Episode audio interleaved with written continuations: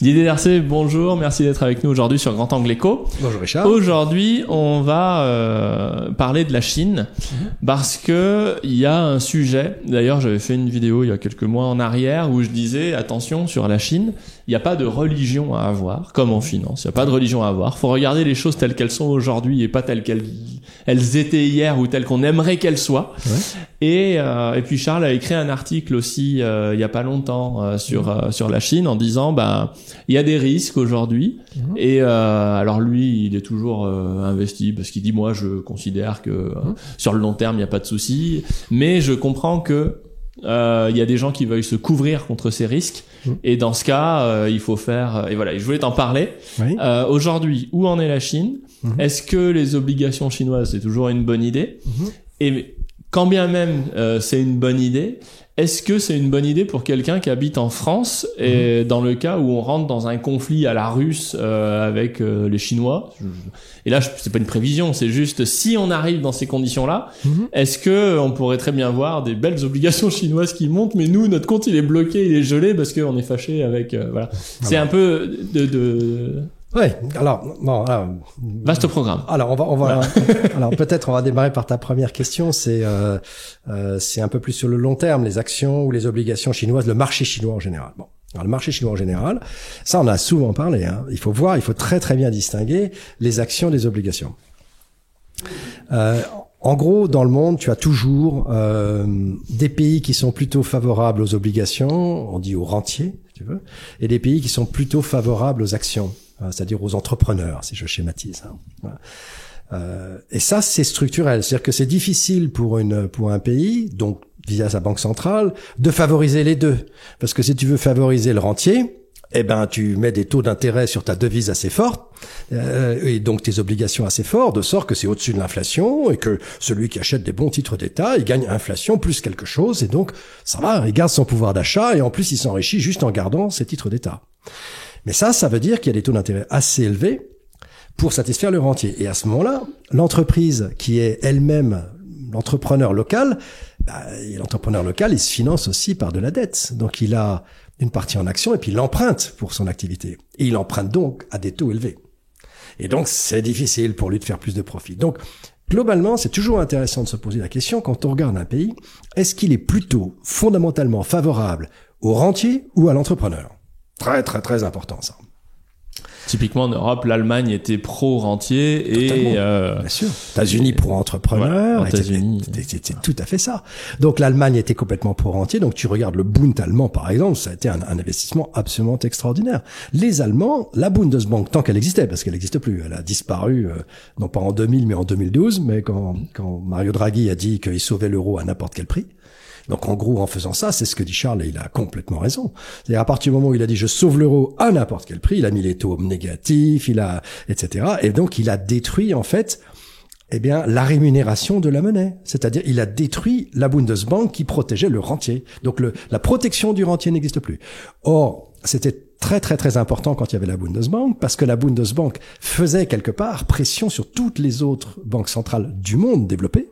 C'est-à-dire que les Américains, les Français, les Japonais, ça pouvaient pas faire n'importe quoi non plus. Les Japonais un peu plus, mais les Américains surtout ne pouvaient pas faire n'importe quoi. C'est qu'ils pouvaient pas baisser leur taux massivement, alors que les, alors que la Bundesbank disait non non mais moi je les laisse à un niveau de rémunération convenable. Donc ils tenaient en fait la valeur des monnaies grâce à cette euh, à cette politique monétaire. Donc il faut était- bien savoir quand on est dans un Voilà. pays de quoi on parle. Est-ce qu'on Voilà, est, euh, voilà. est-ce qu'on rémunère le capital ou est-ce qu'on rémunère l'entrepreneur? Voilà. Donc l'Allemagne, c'était les obligations.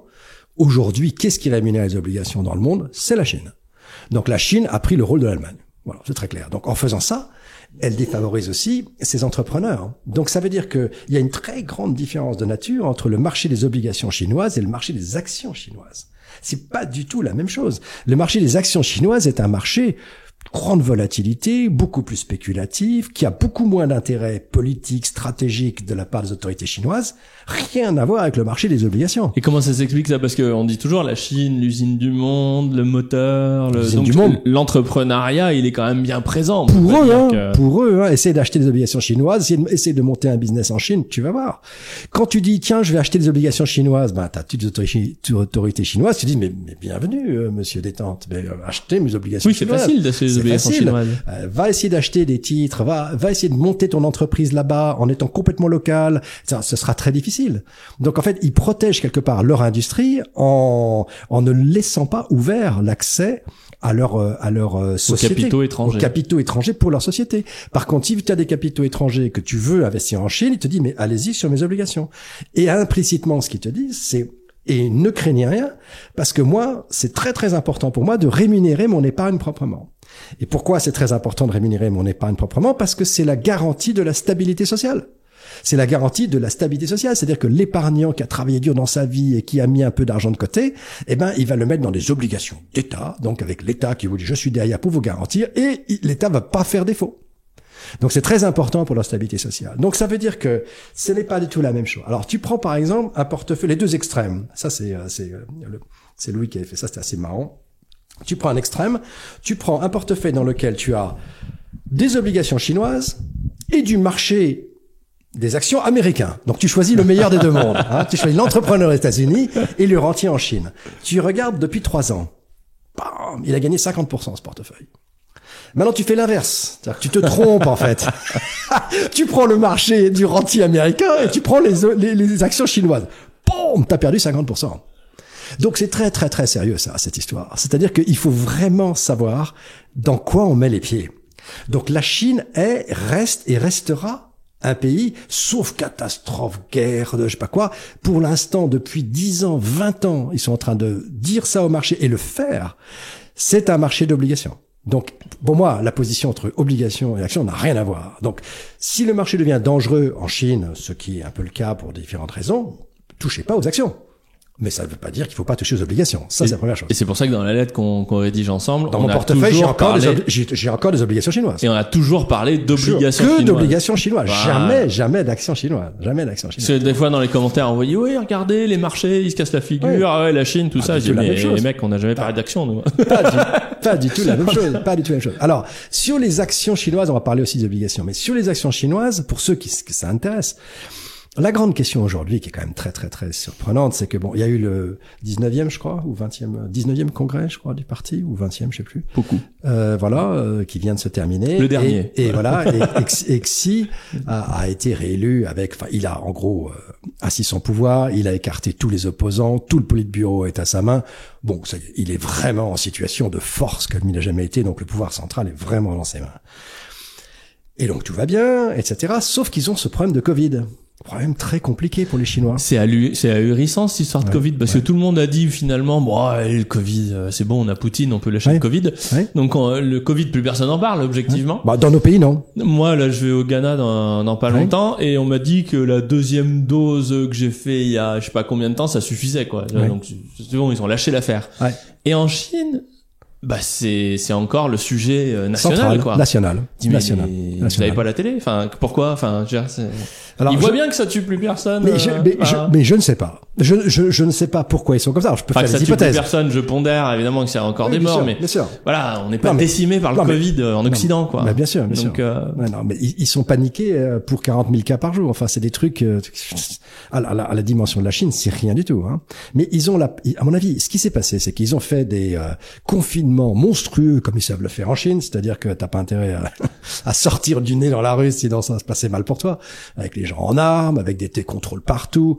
Tous les gars qui sont en train de bosser doivent se, se mettre des tests dans les nez euh, tous les jours, tout le temps, tout le temps, tout le temps, tout le temps. Bon, ils sont terriblement euh, Puis il y a des camps de confinement qui sont juste qui sont gigantissimes. Enfin, et, euh, et ça dure et ça dure parce que bon. Et puis ils avaient fait Ça là- plus à des prisons qu'à de un hôpital d'ailleurs. Oh non, monsieur, bah, bien sûr, c'est c'est- c'est tout à fait à la, à la chinoise quoi. À la Ouais, chinoise, Et donc, euh, et puis bon, ces, ces méthodes-là, ce qui s'est passé, c'est qu'ils avaient appliqué ces méthodes-là dès le départ en 2021. Et ce qui s'est avéré que la Chine bah, n'a pas eu d'épidémie de Covid quasiment, enfin rien par rapport à euh, ce qu'on a eu chez nous, c'est-à-dire 100 fois moins, c'est 100 fois. Quoi. Elle a été 100 fois moins impactée Oui, par oui, le oui, Covid. oui, par le Covid que nous, rien. quoi. Donc son épidémie, hein, mais là, c'est 1% de ce qu'on a connu nous en proportion de population, etc. C'est rien du tout. Bon, et donc probablement les, les dirigeants se sont dit, ben regardez, euh, Ça a marché. ça marche. Et voilà, on est, on est en fait les rois de la gestion du Covid du monde. Bon, pas totalement vrai, puisque les pays autour qui n'ont pas fait tout à fait ça ont eu des résultats euh, pas, pas assez proches. Bon, mais là, ayant fait cette politique, bon, maintenant, s'ils réouvrent, si tu veux, et que ça se passe bien, bah, ça contredit un peu la politique d'avant, qui était quand même très sévère. Donc, il y a ce problème, si tu veux, fondamental, qui est est-ce que ces confinements fonctionnent ou pas? On n'en sait pas grand-chose. Ça dépend tellement de facteurs, ces trucs-là. Mais ils sont complètement arrêtés sur ce truc-là. Et l'idée de dire, euh, il pourrait très bien réouvrir s'il se passe rien, dire ah oui, mais maintenant le virus, bah, ils il, ont un petit il peu est tout ramollo, il est tout gnangnan, c'est plus le même. euh, hop, Mais ils, ont, un- mais ils ont commencé à réouvrir juste après Ça le passe congrès. quand même. Juste hein. après le congrès, ils ont commencé à réouvrir et ils ont vu que la vague montait. Mais ça monte à des niveaux qui sont pour nous, en tout cas, de ce qu'on a connu, c'est pas grand chose, mais ça monte. Donc ça leur fait peur. Parce qu'ils se disent si ça se répand partout, qu'on commence à voir comme nous, les hôpitaux qui sont pleins, les trucs, enfin bon, ils ont, ils ont la trouille. Et donc ils resserrent de nouveau. Et là, il y a des manifestations. Ah puis, puis pas des petites, hein? Alors, je sais pas si c'est, c'est pas, c'est pas non plus des dizaines et des centaines de milliers de personnes. hein. Non, mais il y a Non, des il y en a slogans, partout, par euh, Il y a des slogans assez durs. Il y a- des slogans assez a- durs. Alors moi, c'est toujours difficile d'avoir une information très précise, hein, mais moi, ce que je, je sais, c'est que c'est dans plusieurs villes du pays, au moins trois. Euh, c'est dans des universités, et c'est à chaque fois plusieurs centaines de personnes, et surtout, c'est très inhabituel pour la Chine, très inhabituel. Prendre le risque de prendre un- une, pan- une pancarte pour dire le gouvernement démission, etc. Non, non, non, non. Faut, faut être un Il peu faut- il courageux. il faut ouais. il, faut, il faut être sacrément courageux. Voilà. Donc il se passe quelque chose qui est très embêtant là, parce que ce qui est embêtant, c'est que le gouvernement là, il a beau être très fort, il sort en plus d'une situation politique extrêmement renforcée, et immédiatement, il commence à être en déstabilisation sociale. Alors, C'est juste un début, mais ça peut faire peur. Et c'est le gros risque en fait de ces de, de ces gouvernements qui sont euh, très euh, comment dirais-je euh, Autoritaire. autoritaire, un, un gouvernement extrêmement autoritaire de cette nature, son risque la déstabilisation sociale. Parce que là, il ne résistera pas. Donc, en fait, ils ont un gros problème. Donc, il est quand même fort probable qu'ils vont changer de nouveau et ralentir et, et réouvrir. Mais j'en sais rien, moi. Je ne suis pas un tête dans chinois, hein, mais je pense que ce serait logique. Sinon, ils ont un risque de, ils ont un risque de, de, de social, là, de, voilà, de développement de ces manifestations. Et ça, ça peut mettre le régime en péril. C'est très dangereux sur le développement. Et s'il rouvre, alors là, c'est une autre histoire, parce que s'il rouvre, effectivement, la Chine, qui a été mise sous cloche pendant assez longtemps maintenant, va redémarrer. Donc ça veut dire qu'on va avoir plein de choses qui sont, par exemple, nous, on a des tas de de problèmes dans les chaînes de transmission qui vont ça, qui vont s'améliorer. Vous allez avoir le commerce international qui va repartir. Vous avez aussi avoir la demande pour l'énergie qui va repartir. Donc une baisse donc, donc on va à la fois avoir des commandes pour nous euh, dans tous les sens, donc ça va être favorable aux actions, mais en même temps l'énergie risque de remonter, donc ça va être un moment de, tu vois, ça, ça va tonguer, ça va bouger, enfin la mer va bouger s'il réouvre. Oui, Dans- parce que c'est c'est désinflationniste si jamais on débloque les goulots d'étranglement logistique. C'est ça. Mais c'est inflationniste si on retend l'énergie parce que Bah, pour l'instant nous on a refusé la partie euh, gaz donc énergie russe Oui. qui du coup finira en Asie hein, c'est Oui, sûr, sûr. une énergie locale le gaz mais ce qui veut dire que nous du coup on va apporter des tensions sur tout ce qui est énergie transportable en bateau, les tankers, les machins là. Et si les Chinois réouvrent, Mm. vu que les gazoducs sont pas prêts pour que le- les flux aillent parfaitement euh, vers la- vers l'Asie, Oui. bah ils vont encore rajouter de la tension sur tout ce qui est euh, énergie qui se balade sur les océans. Sur les océans. Et donc, là, c'est fortement inflationniste. Et là, c'est fortement inflationniste. Ça peut nous faire de nouveau un choc sur l'énergie. Donc, ça veut dire que de nouveau, on se reprend euh, un coup dans l'autre sens. Et du coup, Ah bah, et, bon, alors, du coup, voilà, et du alors, coup, qu'est-ce qu'on fait alors, alors, Qu'est-ce qu'on fait, chef Alors, qu'est-ce qu'on fait, chef? Donc, il est évident. Alors, c'est pour ça que j'en reviens à la deuxième partie de ta, ta question. C'est est-ce qu'on peut avoir des actions? On a vu que fallait quand même faire attention, sauf ceux qui parient sur une réouverture de la Chine peuvent jouer les actions chinoises. Bon. Qui rebondit un peu plus dans les derniers jours. Donc, euh, tu vois, il y a peut-être des choses qui sont en train de se faire. Fin novembre. Bon, euh, la question c'est les obligations, ça, les obligations chinoises. Bon. Alors les obligations chinoises, encore une fois, tout dépend si tu le regardes en absolu ou en relatif. C'est-à-dire que si on est dans le scénario où il réouvre, par exemple, il va y avoir effectivement de probablement de la tension inflationniste qui va repartir, mais ça va toucher qui ça principalement? Est-ce que ça va pas plus nous toucher nous sur nos marchés obligataires que ben, très probablement? Parce que nous, on est encore à des taux d'intérêt réels très négatifs. Ce taux d'intérêt réel, ça veut dire ce que propose le coupon d'une obligation, le taux, et le niveau d'inflation qui est beaucoup plus élevé. Donc nos coupons d'inflation de, de, de obligataires, que ce soit euh, en Europe, en Angleterre, aux États-Unis, au Japon, sont encore très négatifs de plusieurs pourcents. 3, 4, 5%, 6%.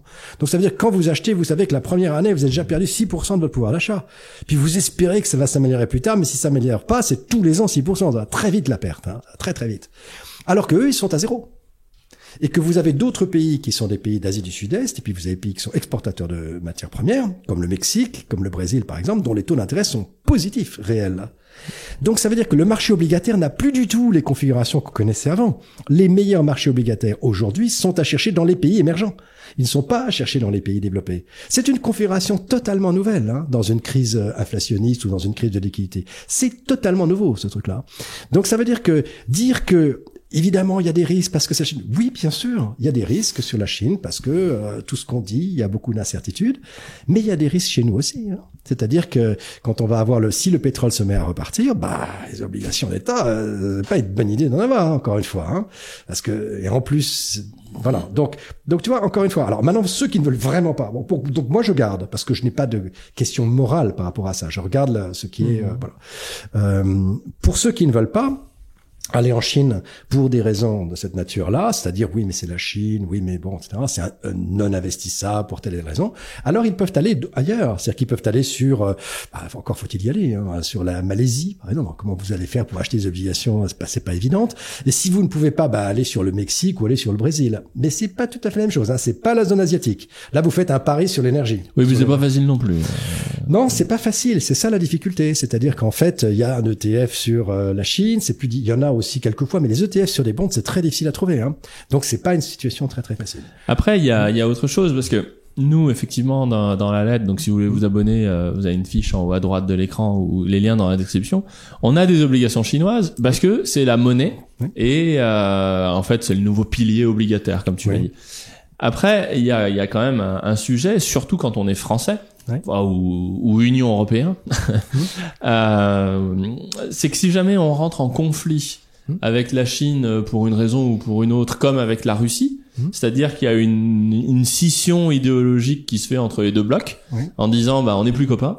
Euh, typiquement, euh, celui qui avait des titres russes, des actifs russes, bah aujourd'hui, s'il est français, tout est gelé. Et le risque, est-ce que, euh, indépendamment de la santé de la Chine, c'est pas de se faire geler ses actifs si on rentre en confrontation, quoi? Oui, bien sûr. C'est ça le, le mais, sujet. Mais bien sûr, mais on peut dire ça d'à peu près n'importe quel pays qui ne fait pas partie, en gros, du pays des, des, des pays de l'OCDE qui sont tous d'accord sur la politique à venir. Ouais, enfin, sur le Mexique, on n'a pas trop de, tu vois, Non, bon, oui, bon, sur le Mexique, effectivement, enfin, va, va, va, trouver les obligations ah, mexicaines facilement. Oui, oui, oui, ah. oui, oui, mais enfin, le Brésil, il vote comme la Chine, hein, donc, euh, à ah. l'ONU, hein, donc, euh, Mais la, Chine, aujourd'hui, il y a des grosses tensions autour de Taïwan, autour de la Russie, oui, oui, bien sûr. de... Non, non, mais bien sûr, mais c'est tout à fait juste. C'est-à-dire que si on va dans un, on est dans un dilemme terrible. C'est-à-dire que le monde est en train de se scinder. Il est en train de se scinder entre le pays, les pays qui sont derrière les Américains, les pays développés derrière les Américains et qui entraînent quand même en grande partie les Japonais aussi. Et puis le reste du monde, en gros. Et le reste du monde, c'est pas qu'ils sont favorables aux Russes ou quoi que ce soit, mais c'est qu'ils sont, ils sont pas sûrs que notre situation économique soit si enviable que ça. Et ils se disent que demain, bah, demain, il va peut-être mieux être avec ceux qui ont plus de croissance et qui ont plus de choses. Et c'est une situation assez classique dans l'histoire, c'est-à-dire que vous avez une, une puissance qui est dominante. Elle est dominante à 80%, c'est les États-Unis à ce moment-là, bah, tout le monde se, se, se voilà, s'aligne sur son drapeau et sur ses valeurs. De il y a un shérif en ville, il est connu, il a une petite étoile sur l'étoile, et tout le monde se met plus ou moins bien et s'organise en fonction de cette domination. Et puis tout d'un coup, vous avez un rééquilibrage qui est en train de se faire, et c'est ce qui se fait aujourd'hui. C'est-à-dire qu'aujourd'hui, si on prend les pays développés par rapport aux pays non développés, eh ben, en termes de, de PNB mondial, c'est 50-50. Donc on n'a pas vu ça depuis euh, je sais pas, faut, remonter à, je sais pas où, faut remonter, tu vois, euh, des centaines d'années avant ça. Donc on est vraiment dans une phase de transition dans laquelle non seulement maintenant c'est 50-50 en termes de, de, de, création de richesse annuelle, mais en plus la croissance des pays qui ne sont pas nos pays euh, développés est beaucoup plus forte. Donc c'est pas très difficile d'anticiper. Euh, croissance non seulement euh, croissance économique, c'est pas très difficile d'anticiper que dans 20 ans l'équilibre sera en leur faveur. Alors, ces pays ne sont pas homogènes. Ils sont pas tous copains c'est pas, tu vois, ils n'ont pas du tout la même homogénéité culturelle, de, etc. que nous. D'ailleurs, BRICS, on disait que ça voulait dire euh, Bloody Ridiculous Investment Concept. C'est, ça, voilà. Mais ils commencent, ils, ils, regardent le monde froidement et ils sont en train de développer leurs liens, leurs relations, leurs échanges dans leur propre monnaie. Ils ont compris finalement qu'ils avaient des intérêts communs. Donc aujourd'hui, si on si on se radicalise dans ce dans ce dans cette dichotomie ou dans cette séparation du monde, alors il ne faut surtout pas aller vers les investissements obligataires de ces pays-là. Parce que si on pense que la meilleure chose à faire, c'est de plus en plus en opposition, voire en guerre avec ces gens-là, bah, il faut garder son épargne chez soi. Seulement, le problème, c'est garder son épargne chez soi dans les pays de l'OCDE, bah, ça veut dire une destruction de l'épargne. Donc, on est devant ce dilemme. Mais qu'est-ce que je peux dire moi? C'est le dilemme qu'il est en train de créer. J'y peux rien. J'y peux rien. Non, mais ce que je veux dire, c'est que c'est une évidence. C'est une évidence. Donc, évidemment, ce n'est pas notre intérêt à long terme. On n'a pas intérêt à créer deux mondes qui s'opposent aussi violemment. Euh, ben, c'est pas. Et puis, c'est pas l'intérêt. Vous comprenez quand quand vous avez une épargne que vous avez construite pendant 20 ans, 30 ans, 40 ans, parce que vous avez intérêt, c'est à la placer là où elle va être le mieux rémunérée. Là où elle va être le mieux rémunérée, ça n'est plus chez nous. Alors voilà, donc c'est une situation géopolitique qui peut donc c'est la c'est l'appréciation de chacun. Si si vous pensez que cette situation va trouver des formes de détente parce que c'est absurde à la fois pour le monde développé et pour le reste du monde. Parce que c'est absurde de se faire ces gars. Il y a un moment donné, on va trouver des formes de compromis, d'alliance, on va, on va calmer. Même si elles sont plus ou moins hypocrites. Oui, même si elles sont plus ou moins hypocrites. C'est la réelle politique. Si vous croyez à la réelle politique, en gros, eh ben, ça va se calmer. Et à ce moment-là, non, il, faut, il est évident qu'il vaut mieux avoir des actions, des obligations de ces pays-là que chez nous. Et si vous pensez que ça va se renforcer, alors là, il faut rapatrier son épargne chez soi euh, parce que vous avez un risque de contrôle d'échange et vous avez un risque de blocage qui, qui est en train de grossir. Et ça, je ne peux pas dire le contraire. Et là, justement, on a euh, quelque chose, c'est que dans la lettre, justement, on n'est pas tout en obligation chinoise. Ah non, bah, bien que oui. en soi, ce serait pas forcément. Enfin, Oui. si le monde était parfait, hein, si le monde était bien certain, pas parfait, mais certain, il y aurait aucune aucun intérêt à avoir des obligations américaines. Non, non, non, bien sûr. Là, si justement on diversifie entre les deux, Hmm. c'est justement parce qu'il y a ce risque Ah, mais- géopolitique qu'on peut pas écarter Mais bien sûr. et que bah on aimerait bien, mais c'est pas, ce serait pas très raisonnable. Non, non, bien sûr, je sais plus combien on a, mais c'est de l'ordre de, je sais pas, dire, de, dirais peut-être 15%, ou quelque chose comme ça, cet ordre-là. Euh, euh, C'est-à-dire qu'on est vraiment très très loin. Le reste, on n'est pas du tout dans, dans ces choses-là. On est sur des choses très, Mais, mais est-ce que nous, on, on- on continue à avoir ce risque? Oui, peut-être par mon optimisme naturel, j'en sais rien. Je, je, je pense que ça va plutôt se détendre. Je pense que la Chine, si la Chine trouve certains accords avec les Russes, c'est parce que c'est son intérêt, c'est son intérêt économique. Est-ce que la Chine a vraiment envie de rentrer en guerre euh, économique totale avec l'Europe et les États-Unis? Je ne le crois pas. Je crois que géopolitiquement, la Chine est quand même une certaine sagesse, une certaine elle essaye de trouver son apparemment, chemin. ils, ont beaucoup tempéré la Russie. Ils ont- ils En tempèrent la disant, euh, Russie. bon, on est avec toi, mais vas-y, Voilà. quand même. euh. Ils, ils- ils tempèrent la Russie. Ils, Ah ils- ils- sont très contents de d'avoir des accords d'énergie qui leur coûtent pas cher tu vois, avec la Russie. Euh, ils sont en train un peu d'essayer de, de, de tendre un espèce de piège géopolitique à la Russie, qui est de leur dire donnez-moi votre énergie, je vais les transformer, puis je vais vous rendre du produit fait, et puis, puis voilà, en fait, ils vont devenir les producteurs d'énergie pour la pour la Chine. Et, et évidemment que la Russie va pas non plus complètement se laisser faire. Donc je ne vois pas la la, la, la Chine dans une situation extraordinairement belliqueuse aujourd'hui. Mais je peux me tromper. Mais je ne le crois pas. Je ne je crois pas que ce soit ni son intérêt, ni en tout cas son discours diplomatique n'est pas euh, agressif. hein. Et, et après, qu'est-ce que tu penses de, pour ceux vraiment qui, qui craignent et qui se Mmh. disent ouais, euh, bon, ils sont sympas, mais moi c'est mon argent, donc euh, Ouais, ouais. et qui Charles, on en parlait et il me disait bah on peut remplacer à la rigueur les obliques chinoises par de l'or. C'est plus volatile, mais globalement sur le long terme. euh, Oui, oui, bien sûr. Ça, ça, ça, c'est l'autre solution. Avec euh, évidemment l'inconvénient de cette situation. Alors, nous, on a déjà de l'or, donc c'est dire renforcer la position d'or. Ça veut dire vous mettez comment quand c'est beaucoup d'œufs dans, dans le même panier. Donc, espérons que ce soit des œufs d'or en or. Parce que bon, voilà. Et puis l'autre problème, c'est que l'or, ça a une volatilité de 20% ou plus. Donc, ça veut dire que vous allez augmenter la volatilité de votre de votre panier. Donc oui, mais c'est Sur un portefeuille à long terme, c'est pas idiot. mais sur un portefeuille long terme, l'or est toujours tout à fait convenable, puisqu'on est dans des risques de débasement qui sont à peu près de 60% dans le monde. Donc euh, oui, oui, tout à fait, ça reste quelque chose qui est... Pour l'instant, il n'y a pas de signe que l'or est en grand danger du tout. Hein. Donc euh, voilà. Donc sur la Chine, en tout cas, euh, le, le, le, le, risque n'est pas économique et financier s'ils arrêtent relativement rapidement leur, euh, leurs histoires anti-Covid. Mhm. Par contre, euh, bah, il y, a un, euh, il y a un choix quelque part, euh, une évaluation du risque à faire sur euh, la crise qui peut arriver entre euh, l'Occident et la Chine. quoi. C'est voilà, c'est une appréciation, appréciation On géopolitique. sort de l'économie, on sort du financier. On là, sort du financier. on- Sur, sur l'économie, les fondamentaux n'ont pas changé dans le sens qu'il vaut mieux toujours avoir des obligations et des actions. Ça n'a pas changé. Euh, maintenant, la situation géopolitique, c'est la grande question que tu posais, c'est que tout d'un coup, euh, bah, ils bloquent les retraits d'argent. Euh, comme on a bloqué les retraits d'argent des Russes, euh, qu'est-ce qui se passe s'ils nous refont le même coup? Euh, Dans l'autre sens, eh ben évidemment, là, c'est terminé. Hein. Si vous aviez des obligations russes, euh, ben vous ne pouvez pas rapatrier l'argent. Alors que les obligations à 10 ans russes ont gagné plus de 100% depuis le début de la guerre. Donc vous auriez fait une fortune hein, en dollars, hein, en dollars, Mm. mais vous ne pouvez pas les rapatrier parce que c'est interdit. Voilà, c'est fini. Donc ça c'est une catastrophe pour un pour un pour un financier, bien sûr. C'est une catastrophe.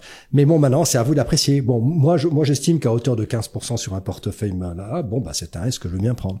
C'est un risque que je veux bien prendre. Il y a des gens qui diront mais 15%, bon, écoute, m'en fous, euh, pas plus de 0,5 ou pas plus de 0. C'est une question d'impression du risque. Mais je crois que la Chine n'est pas la Russie. Tu vois, c'est- pas la même chose. Et le conflit qu'on peut avoir avec la Russie n'est pas de même nature qu'avec la Chine.